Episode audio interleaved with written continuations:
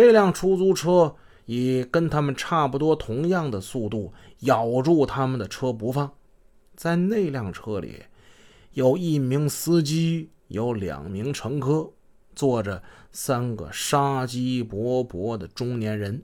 他们瞪着六只贪婪邪恶的眼睛，豺狼般的发着幽幽的绿光。在他们乘坐的这辆车的后备箱里，还藏着一个人。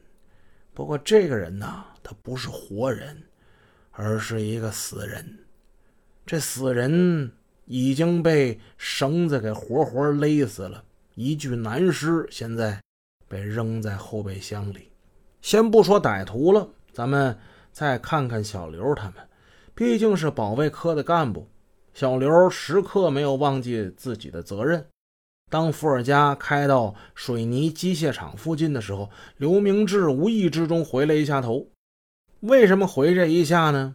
他说不清楚，可能是职业的素养吧。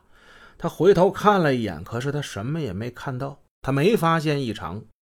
其实这事儿吧，也不能过分苛求小刘。他的确没发现什么异常，只有一辆红色的拉达出租车。正所谓大道朝天，各走一边；朗朗天日，习习春风。马路上人来车往，一切如常。谁又能料到几分钟之后会发生那样的恶性事件呢？伏尔加拐上兴工北街，马路上的车又多起来了。王俊呢，只好减速行驶。好在路途并不算远，只用了五六分钟，这车开到厂门口了。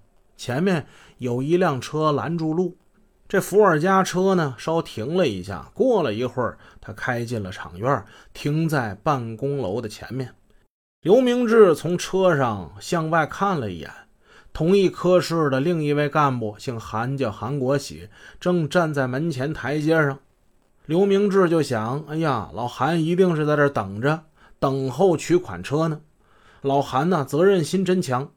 当时的这个大环境背景啊，跟大家介绍一下。时间来到九十年代了。如果说八十年代啊，全国 GDP，呃，如果城市排名，现在不老搞这种排名嘛，前十肯定是有沈阳的。别说前十，前五，沈阳都有机会去争一争。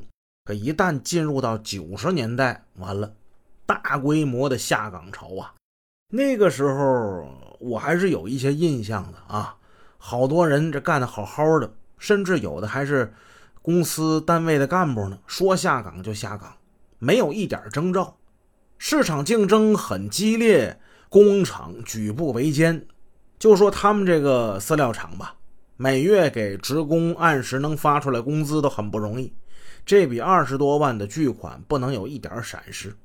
那时期啊，治安真是不是特别好，好多人没了工作，一下离开工厂。有的人还能安分守己，有的人没有来钱路就学坏了。所以那一时期治安挺差的，社会上暴力犯罪时有发生。所以作为单位保卫干部，他们俩都感觉责任越来越重了。的确，今天这老韩韩国喜就是在等伏尔加车，等着这笔款子呢。昨天晚上呢，公司收回了一笔售货款，这笔款呢是二十五万，这钱现在还在单位里。韩国喜呢跟同志们为了看这二十五万，几乎是一夜没睡。今天早上，这不几位同事开着伏尔加出去银行去那边拿工资款去了吗？老韩就着急，这车啥时候回来呀？我们得把钱存上啊！等啊等啊，等等了好半天，车回来了。老韩就准备跟司机王俊说：“说你那车呀，别熄火，呃，待会儿呢，你还得跑一趟银行，咱们再去银行把这二十五万售货款给他存上。”此时的办公楼前一切如常，有人在院子里走动，有人走进收发室拿报纸。两位女同志先下了车，刘明志也跟了出来。他弯腰探身，从车外面拽装钱的旅行包。王璐还问呢：“小刘，你一个人能扛动吗？”刘明志一笑：“姐，就这点算啥呀？你要是把这些钱都给我了，哎，别说这么多，两倍这么多，我扛起来跟飞似的。